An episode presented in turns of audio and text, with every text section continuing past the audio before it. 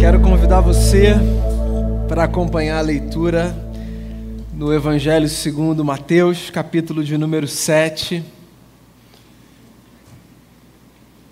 Eu leio do verso 7 ao verso de número 12. Evangelho segundo Mateus, capítulo 7, do verso 7 ao verso 12. Diz assim a palavra do Senhor: Peçam e lhes será dado Busquem e encontrarão. Batam e a porta lhes será aberta, pois todo o que pede recebe, o que busca encontra, e aquele que bate, a porta será aberta. Qual de vocês, se seu filho pedir pão, lhe dará uma pedra, ou se pedir peixe, lhe dará uma cobra? Se vocês, apesar de serem maus, sabem dar boas coisas aos seus filhos, quanto mais o Pai de vocês que está nos céus dará coisas boas aos que lhe pedirem.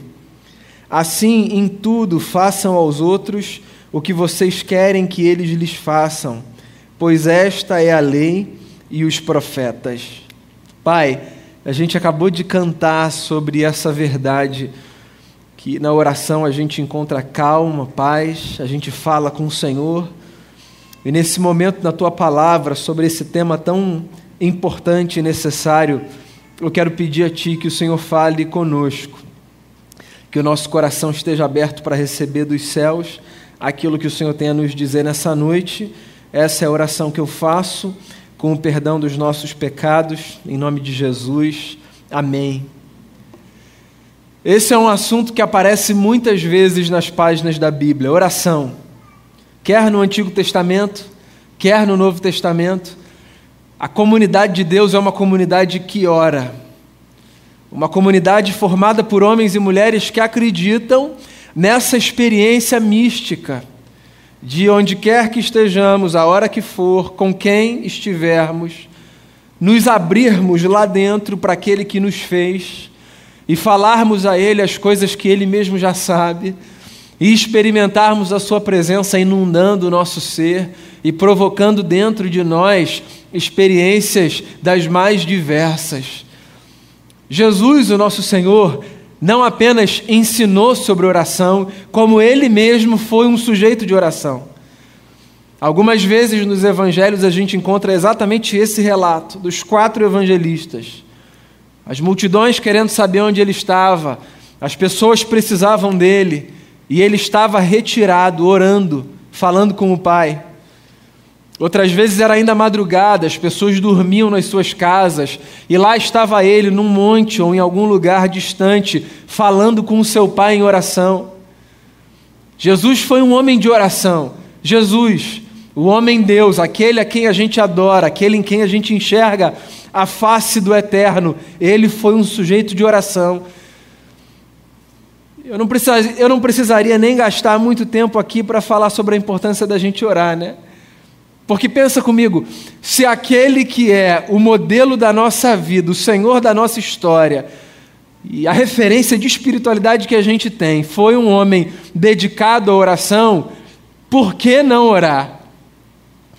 Há muitos ensinos de Jesus sobre oração. Por exemplo, a gente começou essa celebração hoje com o Bernardo lendo um dos ensinos mais importantes de Jesus sobre oração. A oração do Pai Nosso foi, foi resultado de um pedido que os discípulos fizeram ao Mestre. Mateus não fala isso, mas outro evangelista diz que os discípulos de Jesus, vendo que os discípulos de João Batista tinham aprendido a orar, se aproximaram dele, dizendo: Mestre, ensina-nos também a orar. E foi aí que Jesus ensinou essa oração belíssima, a oração do Pai Nosso. No Sermão da Montanha, Jesus fala pelo menos três vezes sobre oração. No preâmbulo da oração do Pai Nosso, quando ele fala: Quando vocês orarem, não sejam como os hipócritas, que ficam em pé nas praças, achando que ao falarem muito e repetirem as mesmas coisas serão ouvidos. Depois, na própria oração do Pai Nosso, em que ele apresenta um modelo belíssimo de oração, que faz a gente olhar para a vida como uma experiência comunitária onde nós intercedemos uns pelos outros. O Pai é nosso, o pão é nosso, as nossas dívidas. E a gente tem esse pedaço final da oração, da oração não, do sermão da montanha, perdão, em que Jesus fala também sobre oração. Em cada pedaço, Jesus dá uma perspectiva a esse tema. E aqui Jesus apresenta para a gente a oração não como um ato, mas como uma espécie de jornada. Olha só, eu vou ler o texto de novo. Diz assim: Peçam e lhes será dado, busquem e encontrarão, batam e a porta lhes será aberta. Pois todo que pede recebe, o que busca encontra, e aquele que bate, a porta será aberta. Esse texto é um texto curioso, muita gente se apropria dele para desenvolver uma espécie de lógica de fórmula, de causa e efeito, de retribuição, do tipo: se você for lá e pedir, Deus vai abrir. Se você insistir, Ele vai te atender. Se você fizer desse jeito, ele não tem como escapar. Tem muita gente que se vale de passagens como essa para enfatizar a oração como uma espécie de dinâmica de barganha, sabe? Ó, vai lá, porque se você for, Deus não tem como resistir. Vai lá na igreja. Eu sei que você tem um monte de coisa para fazer nesse domingo, ou que a sua semana foi pesadíssima, mas vai lá, porque se você for, não tem como Deus não atender. Esse discurso pode parecer um discurso meio bobo para você, mas ele financia a espiritualidade de muita gente. Tem muita gente que vive acreditando que caminhar com Deus significa abraçar exatamente essa lógica de causa e efeito. Eu faço, Deus faz. Eu deixo de fazer, Deus recolhe a mão. E tem muita gente que se vale exatamente de um texto como esse que na verdade está longe de ser um texto que estimula a gente a viver com Deus na base da barganha. Não tem um texto na Bíblia que dê base para a gente acreditar que a gente pode viver com Deus assim, na base da troca. Eu faço, Ele retribui. Eu frequento, Ele me abençoa. Eu deixo de frequentar, Ele não se compromete mais. Não tem nenhum texto na Bíblia que nos sirva como base para esse tipo de teologia e de reflexão. Esse texto aqui, pelo contrário, é um texto interessante porque ele apresenta para a gente a oração não como um ato, mas como um percurso que a gente faz. Peça e você vai encontrar, busque, bata. É engraçado como Jesus descreve aqui a oração a partir de metáforas que nos dão a ideia da persistência. Jesus descreve aqui a oração não como essa experiência pontual de um negócio que eu faço e eu acho isso curioso porque, no geral, a gente aprende que a oração é essa experiência pontual, que começa quando a gente diz assim, ó, Senhor, Pai Nosso, ou qualquer que seja o vocativo que você use para abrir a sua oração, e que termina quando a gente diz assim, em nome de Jesus, Amém. Para muita gente, oração é isso. É esse suspiro entre a primeira palavra e a última palavra. O que está aqui é a oração, então é um ato é um negócio que eu faço de manhã quando eu acordo, antes da refeição, de repente, no final do dia, quando eu vou dormir, oração, pá, um ato. E é claro que a gente pode ler isso como oração, isso também é oração. Mas parece que Jesus, quando ensina o que ensina para os seus discípulos, procura tirar os discípulos dessa leitura meio superficial e objetiva e provocar aquela gente a uma compreensão um pouco mais profunda do que significa se relacionar com Deus, viver com Deus. E aí, quando ele fala de oração aqui, ele fala de oração dando a entender que oração é essa experiência continuada que a gente tem. Oração é esse percurso que a gente faz, que às vezes é pautado por palavras, mas que tantas outras é pautado pelo nosso silêncio. A oração não se encerra naquilo que a gente diz, a oração também cabe no silêncio que a gente faz quando a gente acabou de dizer qualquer coisa e a gente tenta ouvir Deus nas suas respostas, seja lá como Ele fale. Oração também é o que acontece enquanto a gente espera, é uma postura de alma. Talvez fique mais fácil para você entender isso quando você se lembra, por exemplo, de um outro texto do Novo Testamento que é do apóstolo Paulo na carta aos Tessalonicenses, quando ele diz assim: orem sem cessar, orem o tempo todo, não parem de orar.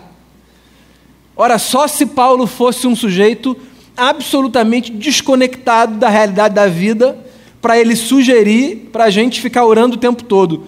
Como se oração fosse ficar o tempo todo dizendo palavras para Deus. Ninguém consegue fazer isso o tempo todo. Primeiro, porque, bem, a gente tem outras coisas que a gente precisa falar também com as pessoas, certo? Tem um tempo que a gente precisa dormir. E se orar sem cessar significa não pare de falar, nunca termine o seu discurso, então esse negócio é um negócio humanamente impossível. É claro que Paulo não está falando disso quando ele recomenda orem o tempo todo. O que na verdade ele está dizendo, a provocação que ele está fazendo, que ele está querendo incutir na gente, é essa percepção de que existe um estado de espírito que a gente pode descrever como um estado de oração. Existe uma postura de vida, que é uma postura que a gente pode chamar de postura orante. Pois é, essa é uma prática muito comum de outras tradições cristãs, talvez não tanto da protestante, da leitura orante, dessa percepção, por exemplo, de que eu me aproximo de textos no espírito de oração de que eu leio a Bíblia dentro dessa perspectiva de que não apenas quando eu fecho os meus olhos para falar com Deus, eu falo com Deus, porque eu também falo com Ele enquanto eu leio os textos, enquanto eu converso com as pessoas, eu também falo com Ele enquanto eu testemunho a criação tão bela e ideias vêm à minha mente e eu falo comigo mesmo no meu íntimo, eu também falo com Ele assim. Você sabe que no livro do profeta Malaquias tem se não me falha a memória, nos seus últimos capítulos, uma descrição muito interessante, em que o profeta diz assim: que sempre que dois justos conversam entre si, eles estão orando porque eles têm Deus como testemunha, e toda conversa entre dois justos é uma conversa que é feita também com Deus. Eu acho essa fala do profeta Malaquias muito interessante, Justo, se você quer saber, é a descrição que os profetas mais usavam para falar das pessoas que caminhavam com Deus. Então, em outras palavras, o que o profeta está dizendo é: sempre que duas pessoas que têm a consciência de que elas fazem o que fazem diante de Deus conversam, na verdade, essa conversa é uma oração, porque é uma conversa que é feita diante dele. Você consegue entender do que eu estou querendo falar quando eu falo que oração é um percurso que a gente faz? Oração é essa experiência que pode ser traduzida como uma jornada de vida. A gente vive no espírito da oração, ou seja, a gente vive com essa consciência de que o tempo todo, tudo que a gente faz, a gente faz diante dele. Isso pode ser tanto assustador quanto maravilhoso. Depende do que a gente está fazendo, ou do porquê a gente está fazendo. Depende se diante dele a gente quer se abrir, dizendo: Senhor, participe da minha vida, ou se diante dele a gente quer fugir, dizendo: Senhor, me dá um tempo. E para que ninguém fique constrangido com absolutamente nada, todos nós nos encontramos nesses dois lugares. Somos filhos daquele primeiro casal que conversava com o Senhor na viração do dia, todos os dias, é o que diz a poesia do texto, mas que certo dia se escondeu porque teve vergonha da sua nudez, do seu erro, da sua exposição. Nós somos filhos desse casal no texto. Ou seja, todos nós vivemos essas experiências ambíguas de às vezes querermos Deus para a vida e às vezes querermos nos esconder dele. Porque tem horas que a nossa vida é uma vida vivida com tamanha beleza que a gente quer que Deus testemunhe.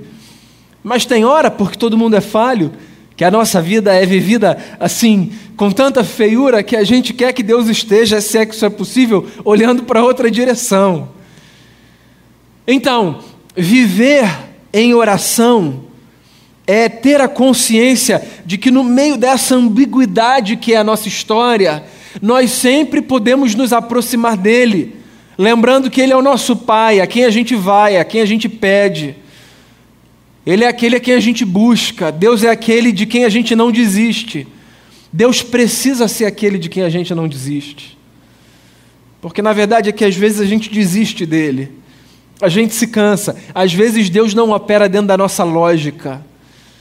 Pois é, ninguém tem uma fé tão perfeitinha que nunca tenha passado por isso. Às vezes a gente se chateia com Deus. E é humano, não tem problema. Porque ele não funciona dentro da nossa lógica, ele não faz o que a gente quer. A gente não acha justo o que ele faz ou o que a gente acha que ele está fazendo. E aí a gente precisa se lembrar, um, que ele não opera mesmo dentro da nossa lógica, mas dois, como a gente cantou ainda há pouco, ele cuida da gente. E a gente precisa aprender mais dele. Eu gosto dessa música do Kleber Lucas, porque não é eu preciso aprender mais com Deus, não que a gente não possa aprender com Deus, a gente sempre aprende com Deus.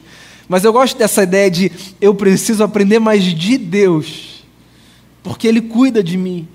Sabe, não é o que Ele tem a me oferecer, não é o que Ele tem para me ensinar, não é o conhecimento que Ele me oferece, é aprender dele, aprender nessa experiência da relação, descobrir quem ele é. Quando a gente vive com uma pessoa, a intimidade faz com que a gente aprenda a dar a pessoa, certo? A gente consegue de alguma forma antever os seus passos, as suas atitudes, as suas reações. A gente consegue ler os seus dias bons, os seus dias maus. Viver com as pessoas em intimidade nos dá essa possibilidade e dá a elas a possibilidade de fazerem o mesmo com a gente. Então, viver com Deus também dá a gente a possibilidade de aprender dele, quem ele é, como ele age, como ele chega. E aí isso é bonito demais, porque alguns estereótipos vão sendo abandonados, algumas ideias que a gente tinha acerca de Deus vão sendo substituídas por outras. Ele fala aqui no texto, Jesus diz: peçam, vocês vão receber, busquem, vocês vão encontrar, batam, a porta vai ser aberta. Como quem diz assim: não desistam de Deus, não desistam de Deus. E você pode achar que esse discurso é um discurso muito bobo, do beabá da fé, mas tem muita gente, eu queria repetir, que desiste, ou que está prestes a desistir, e talvez essa seja uma palavra para você: não desista. Não desista, não. Não desista dessa caminhada, não desista de viver como uma pessoa que vive o caminho da justiça, que acredita que viver com Deus vale a pena. Não desista disso, não. Quantas e quantas conversas eu já tive com pessoas que, nas suas lutas e nas suas angústias, porque tinham ideias muito específicas acerca de Deus, ideias do tipo: se eu caminhar com Ele, Ele vai me proteger, não vai acontecer nada. Se eu participar da comunidade da fé, então de alguma forma minha vida vai se acertar e não vai ter mais problema. E aquele problema que eu estava enfrentando vai ser superado. Quantas e quantas pessoas, às vezes com um longo tempo de jornada na fé, ainda sustentam essa lógica. E a gente precisa, a gente precisa se distanciar desse tipo de pensamento, porque a verdade é que todo mundo, quem já caminhou de mais ou quem já caminhou de menos, já viveu o suficiente para saber que Deus não opera a partir dessas categorias. Caminhar com Deus não significa buscar e encontrar exatamente o que a gente quer. O texto não está dizendo assim, ó, peçam e vocês vão receber exatamente do jeito que vocês quiserem. E busquem e vocês vão encontrar exatamente o que vocês querem achar e batam, e a porta que vocês desejam será aberta. O texto não diz isso nesses específicos. O que o texto diz é: busquem, vocês vão encontrar. Peçam, vocês vão receber. Batam na porta e a porta vai se abrir. Agora, o que a gente vai receber, o que a gente vai encontrar, que porta vai se abrir, isso é um mistério que a gente descobre na caminhada. A garantia não é que a gente vai receber o que a gente quer. A garantia é que em face de toda busca, de todo pedido, de toda porta que a gente pede para que seja aberta, nós sempre nos depararemos com algo que virá da parte de Deus para a nossa vida. E olha só, quando a gente entende que lidarmos com algo da parte de Deus na nossa vida é mais importante do que recebermos o que nós desejamos, nós encaramos mesmo as adversidades com mais facilidade. Deus vale mais do que o que Deus tem a nos oferecer. E quando a gente entende isso, mesmo que a gente não receba o que a gente queria receber, porque a gente está recebendo da parte de Deus, porque a gente sabe que a nossa vida é uma vida com Deus. Então a gente olha e a gente diz: Obrigado, Senhor. Por exemplo, você lembra do final da jornada de Jesus aqui, na vida que ele viveu? Quase chegando na sua cruz, os seus últimos momentos de vida entre os discípulos. Jesus faz um pedido: Pai, afasta de mim esse cálice, mas que seja feita a tua vontade, não a minha. Jesus tinha o discernimento de que o cálice que ele estava prestes a segurar e que continha o líquido do qual ele beberia, o cálice amargo da sua morte, ele tinha consciência de que esse cálice era um cálice que da sua perspectiva, ele cria distância, mas ele mergulha nesse mistério como alguém que sabe exatamente o que deve enfrentar. Por quê? E essa é a chave do texto para a gente. Porque mais vale saber que é Deus quem nos oferece do que discernirmos se o cálice nos apetece ou não. Nessa vida, mais vale sabermos que é Deus quem abre as portas, que é Ele quem nos oferece o que quer que seja, que é Ele quem cuida da nossa vida, do que garantirmos que nós receberemos exatamente o que nós desejamos. Jesus avança no texto, ele diz assim: Qual de vocês, se o filho pedir pão, lhe dará uma pedra? A gente lê esse texto rápido, mas tenta encenar esse texto. Olha o que Jesus está desenhando. Seu filho chega para você e diz assim: Pai, quero um pão. Aí você dá uma pedra e fala: Come aí, filho.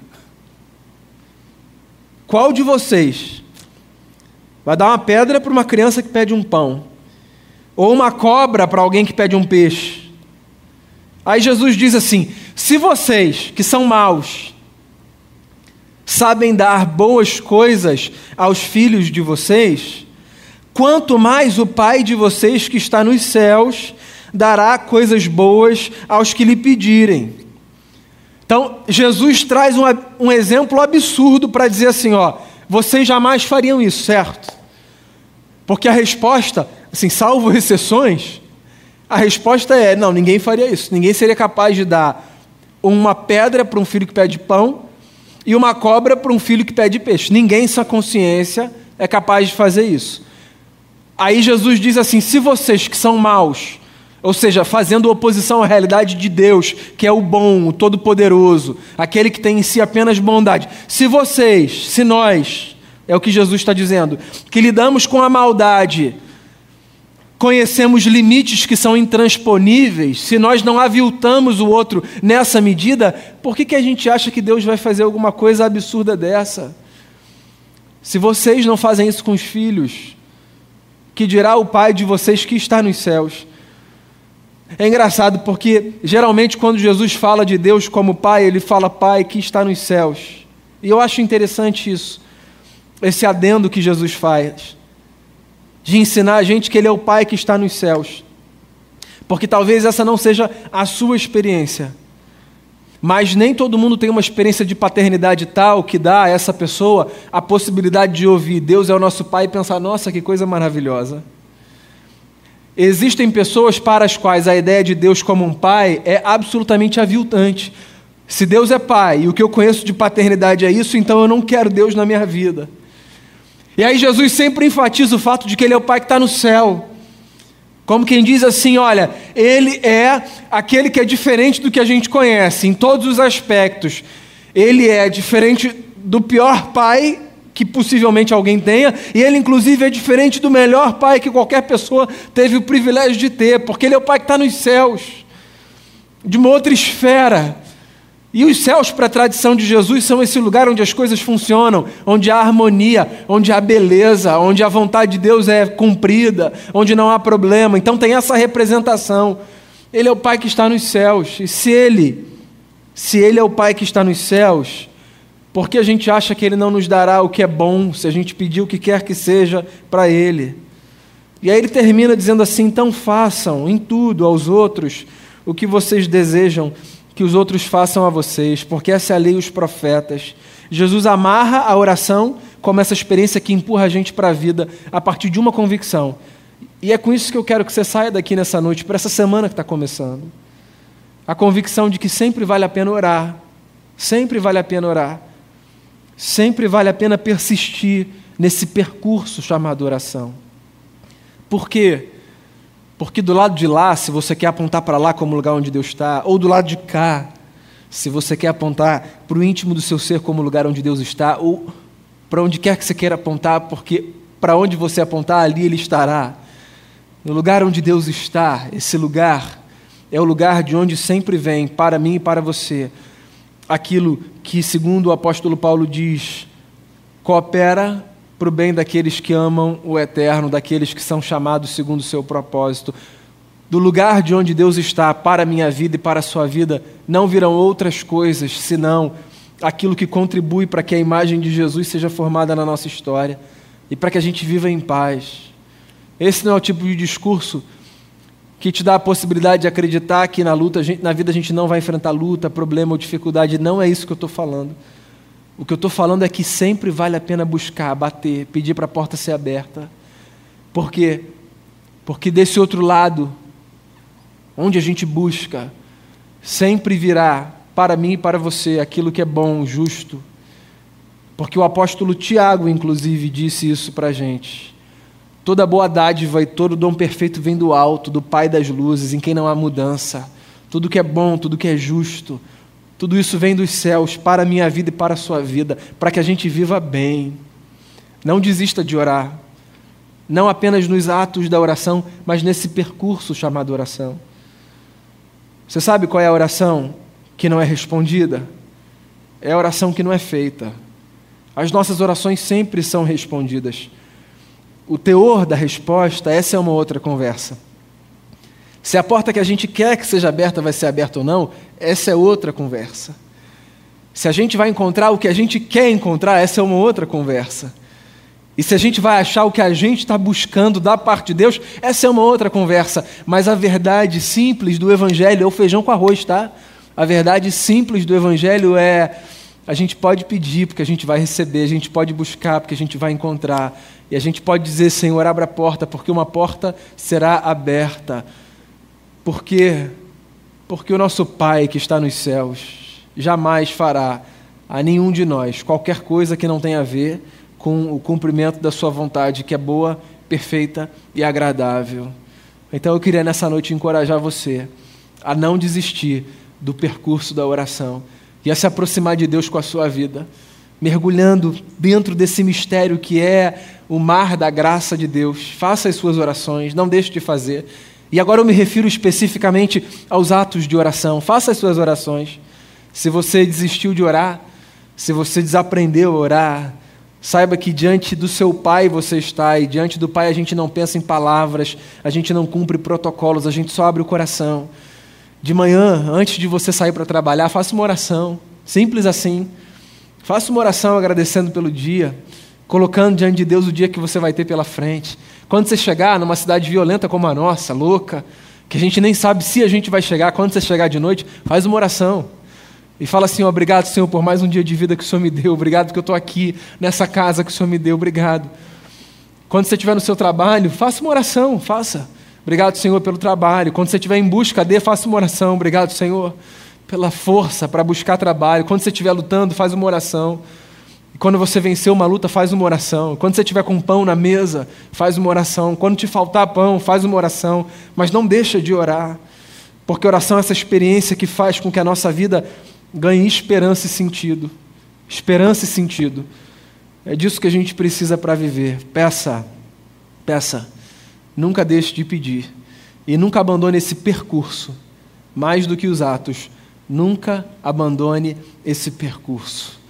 Bem, de que outra forma encerrar essa conversa senão com uma oração?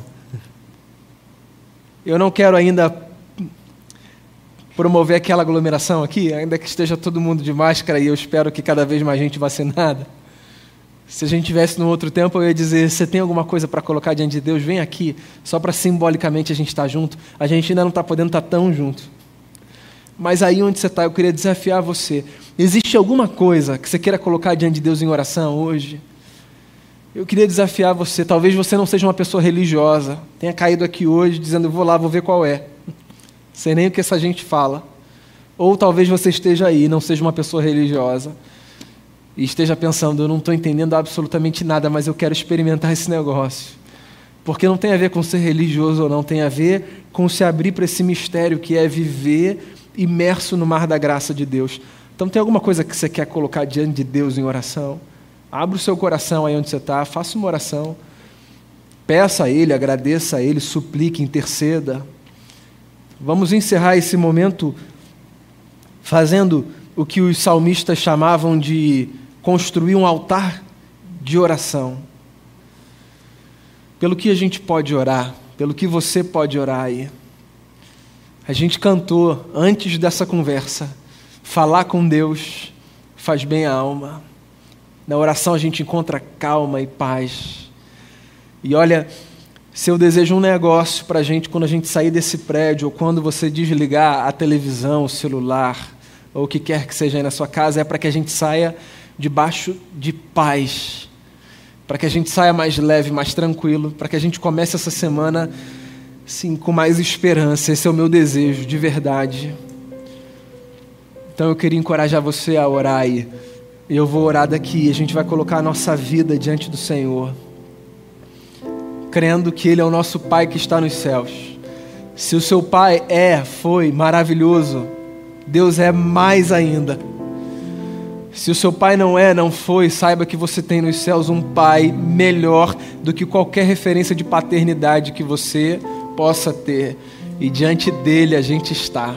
Esse é o mistério da igreja, a comunidade que se reúne diante de um Deus que, sendo invisível, se faz perceber na Sua presença doce e graciosa no nosso meio. Entre nós Ele está, dentro de cada um de nós Ele está. E a Sua paz inundará o nosso coração, porque a gente precisa viver bem.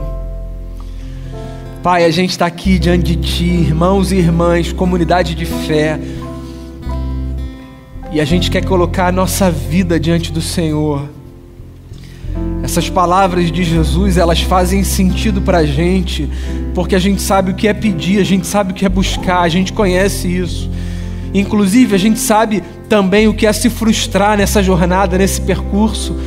A gente sabe o que é não encontrar o que a gente deseja, a gente sabe o que é não receber a resposta que a gente quer, a gente sabe o que é ver a porta diferente aberta mas a gente quer crescer nessa jornada, a gente não quer ser como um filho mimado que só recebe o que deseja e que sempre tem o que quer na hora que quer, a gente quer crescer.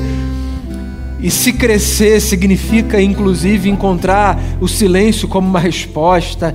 Se crescer significa lidar com um não da parte do Senhor. Então a gente quer crescer nesse percurso também. Agora, o que a gente quer sobre todas as coisas é ter a certeza de que o Senhor está com a gente então, mais do que encontrar o que o Senhor tem a oferecer, a gente quer encontrar o Senhor. E essa é a oração que eu faço por mim, por cada pessoa aqui, por quem está em casa, onde estiver, quando estiver, que a gente encontre o Senhor nessa noite. E que a tua presença traga paz, que a tua presença liberte a gente do medo, da angústia, que a tua presença liberte a gente das amarras das prisões, das cadeias, dos demônios que atormentam a mente, a alma, que a tua presença expulse da gente tudo aquilo que serve como uma espécie de clausura, que traz angústia, que traz nó para a garganta, que a tua presença traga leveza para a nossa vida e que a gente encontre a ti. Obrigado por ser o nosso Pai que está nos céus, obrigado por amar, por acolher, por perdoar, obrigado por continuar com a gente mesmo quando a gente quer se esconder, mesmo no dia difícil, quando a gente, a semelhança dos primeiros pais, tenta se esconder do Senhor, cobrir a nossa vergonha, ainda nesse dia o Senhor está do nosso lado, revelando amor, graça. Caminha com a gente, Senhor, caminha com a gente nessa semana. Caminha com a gente na segunda, na terça, na quarta, na quinta, na sexta, no sábado, todo dia. Por favor, seja o nosso companheiro. Essa é a minha oração, que vai terminar agora, mas vai continuar, porque o percurso, Senhor, é o percurso de uma vida. Que o amém dessa oração e que o amém dessa celebração, quando essas luzes se apagarem, jamais representem o amém da oração da vida. Que esse percurso acompanhe a gente até o fim. É o que eu peço a Ti. Em nome de Jesus, amém.